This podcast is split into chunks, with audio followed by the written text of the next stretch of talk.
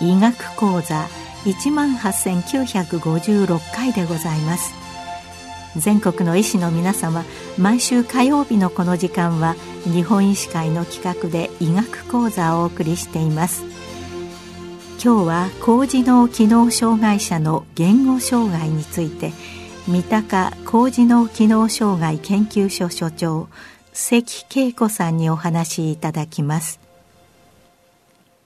高次脳機能障害はモデル事業終了後に診断基準と支援体制が整備された比較的新しい障害で、大脳損傷後に出現する失語、執行、失認など脳の高度な認知機能障害を指し、主として言語聴覚士 ST が対応します。しかも、医師国家危険の出題基準や国試過去問でも該当希少なので、この領域に馴染みのない生活先生もおられるかと思います。しかし、今後、本障害との遭遇率は高まり、重要性も増していくはずです。今日は中でも当人のその後の生活に重大な影響を及ぼす言語障害、失語症の概要を経験者である ST が解説します。失語症は言語を獲得後に脳卒中や頭部外傷のため多くの人の左大脳半球にある言語野を総称した結果、言語記号の操作能力が低下した状態を言います。人の言語には伝えたいことを文章にして話す。相手の言うことを聞いて理解する。文字の読み書きという側面がありますが、失語症ではこれら全側面が多少なりとも障害されます。しかも、外から見てその人に言語障害があることを周囲が理解できず、本人も自分の意図を伝えられません。これが見えない障害とも言われ、周囲から誤解されるゆえんです。また、数字も苦手になります。そして、その症状や程度は損傷部位や大きさによって様々で個人差が大きいとされます。失語症状と疫学情報です。話す際に見られる失語症状は、適切な単語を思い出せない、看護困難や、錯誤と言われる言い間違いがあり、これには時計用土定など、意図した音とは別の音になるものと、新聞をメガネなど別の単語になるものとがあります。看護困難は多くの場合、ジェスチャーが好き、その単語の意味をしているのに、それが思い出せないことが伺われます。錯誤の音の言い間違いはまだしも、別の単語への言い間違いは意味が通じるだけに誤解されやすいものです。この二つがあったら、ほぼ失語症です。次の症状は、心臓語という元の語を推測できないほど音が置き換わった死に滅裂な語とジャーゴンという心臓語が頻発する文です。そんなめちゃくちゃな話し方では聞き手は到底理解できません。次の症状は一度発した単語をその後も繰り返す補足です。最後は右言と言われる症状で、例えば火事と言いたいとき、意味的関連語やオノマトペなどを用い、上な表現で説明します。次は聞く際の症状です。声は音として聞こえているのに相手の言葉が理解できないことがあります。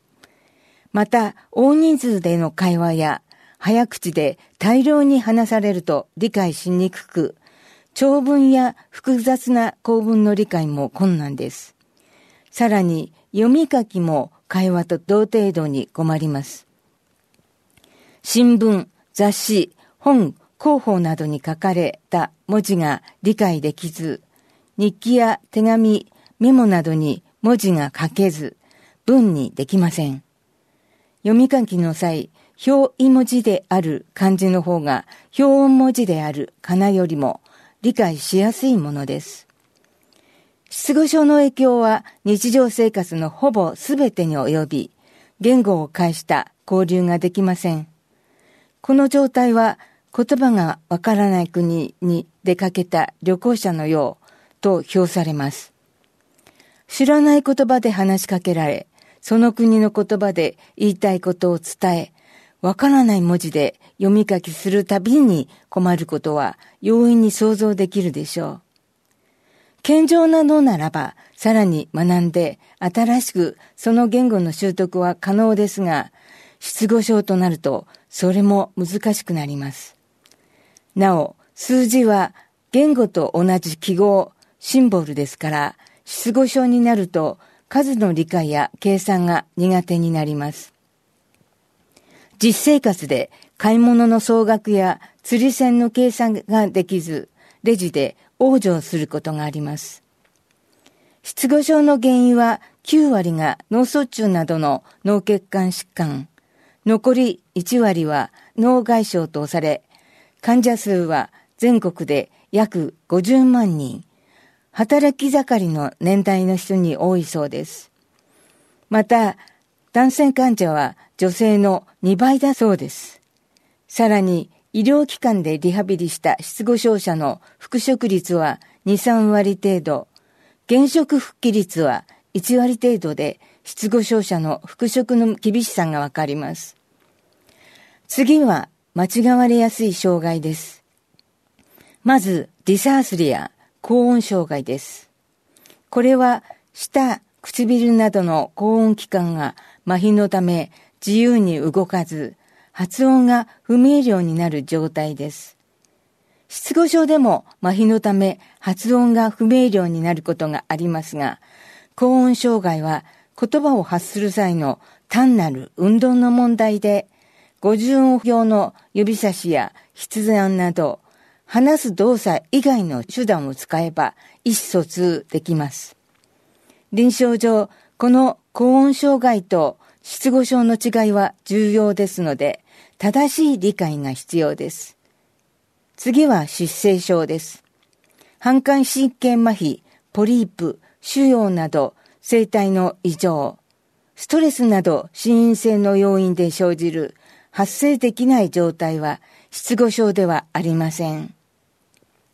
一般に失語症者は思考力、状況判断、人格が保たれており、一部の進行性失語以外は認知症とは異なる状態です。さらに、精神障害も間違われやすい障害の一つです。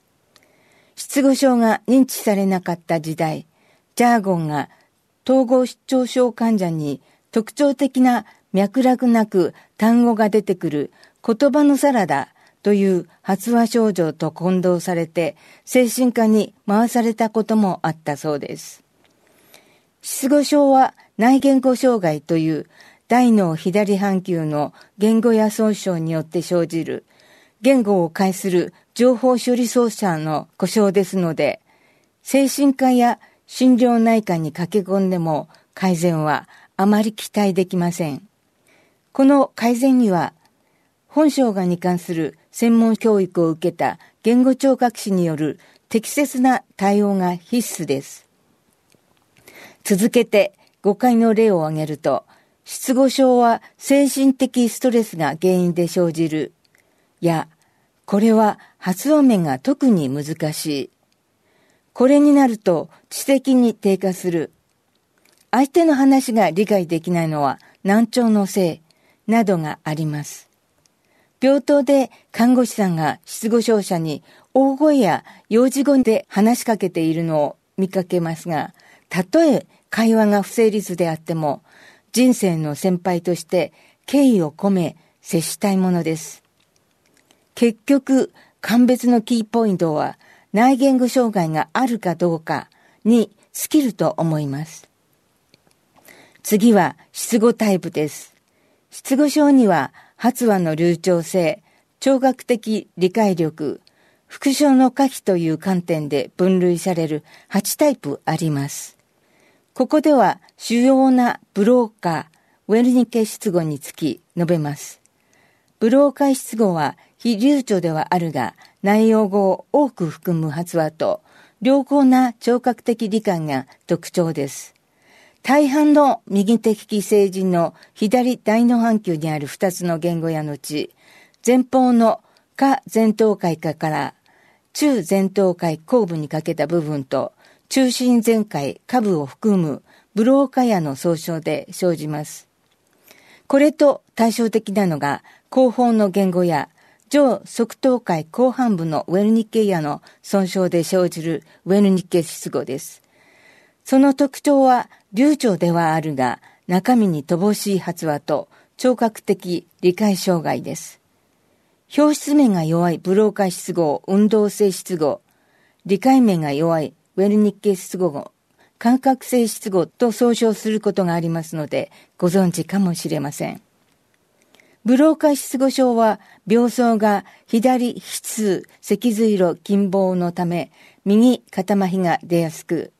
ウェルニッケ失語は、麻痺はほぼない代わりに、執行や視野障害が随伴します。次は、経過と ST の活動です。失語症になると発症前の状態に戻ることはごく稀です。急性期には自然回復と呼ばれる急激な症状改善が生じます。急性期の ST は当人の状態に応じてコミュニケーション方法を工夫し、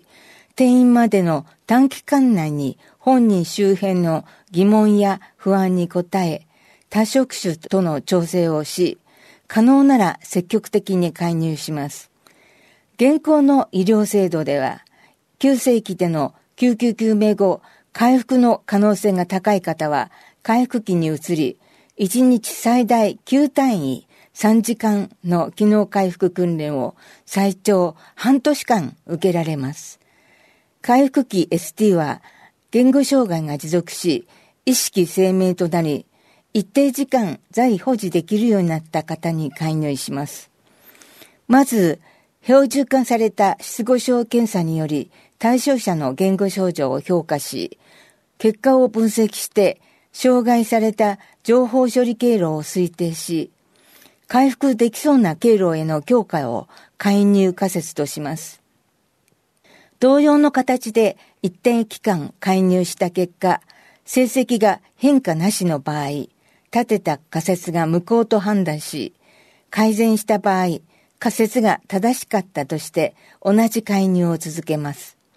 こうして ST は評価、仮説の立案と検証というサイクルで活動します。回復期終盤になると次第に改善は緩やかになり止まったかに見える時期が来ますが、実はそうではありません。先行研究には発症後いわゆる半年の壁を超えて5年、10年にわたるスパンで長期にわたり改善し続ける実例が多数報告されています。回復期は患者人生で唯一集中的なリハビリテーションを受けられる絶好の期間ですので、有効活用が望まれます。その後の生活期リハビリテーションでは、ST は自宅復帰した失語症者に対し、介護保険科で通所、訪問により介入します。近年の入院期間の短縮化、医療制度の見直しに伴い、生活期における介護保険科のリハビリ需要が高まることが予想される一方で、退院後のリハビリに悩むいわゆるリハビリ難民問題も深刻化しています。会話のコツです。注意点として、じっくり聞いて、ゆっくり話し、丁寧に確認するが指摘されています。相手の目を見てじっくり聞き、短い文章で具体的な絵や実物、写真、カレンダー、時計、地図など具体的な道具を用いてゆっくり話し、意図した語とは別の作語が出る可能性を考慮して、絵や漢字で確認しながら会話することが重要です。最近の話題です。失語症は2005年の工事の機能障害モデル事業終了後に本障害に新たに追加されました。これまでも失語症者とその周囲の会話の橋渡し役として無償の会話パートナーが要請されてきましたが、ようやく優勝の会話支援者を要請する失語症者向け意思疎通支援者養成講座が始まっています。今後予定されている派遣事業が軌道に乗り、自宅に引きこもりがちな失語症者の社会参加を期待します。また、我々、失語症の日制定委員会は4月25日を失語症の日として昨年記念日登録しました。この日を盛大に祝うことで失語症を社会に知らしめ、その理解を得て誤解されやすい失語症者の自立と社会社会を促進したいと願うものです。最後に失語症を学んだ経験のない人種医の先生にお願いです。先生方の中には失語症は難病と同様に脳血管疾患リハの算定日数上限である半年の除外対象でより長期間リハビリできることをご存知なく外来リハビリを一方的に打ち切られる例があるようです。病院によって状況はいろいろですが、一方的に外来リハビリ不適用、終了の指示を出され、困っている人がいると聞きます。前述のように、失語症は長期にわたり次第に回復しますので、中途で打ち切られ、リハビリの機会を失うことは本人にとり大きな損失です。また、運動性、感覚性、二元論だけで失語症状を理解されている先生がたまにおられるそうです。さらに、障害年金の診断書申請時に、高温障害のない失語症は適用外として書類作成を断られることがあると聞きます。麻痺が軽度で失語症のみの場合、早期退院を指示されがちで、しかも失語症のために社会的、経済的自立が望めないのに、介護保険申請時に養子縁にさえなりません。さらに、身体障害者手帳の障害等級について、重篤な失語でも、よくて3級の音声、言語機能の喪失止まりです。この3級は音声を全く発することができないではなく、発生しても言語機能を喪失したものと認定基準に明記されています。障害者手帳のサービス内容は認定された等級に応じて異なり、本人と家庭の経済、就労に大きく影響する重要な福祉サービスです。そのため、失語症者は手帳の取得が困難であるばかりか、それによって得られる福祉サービスも享受できません。先生方の当人の状況に鑑みた温かいご配慮をお願いします。今日はありがとうございました。今日は高次脳機能障害者の言語障害について、三鷹高次脳機能障害研究所所長、関恵子さんにお話いただきました。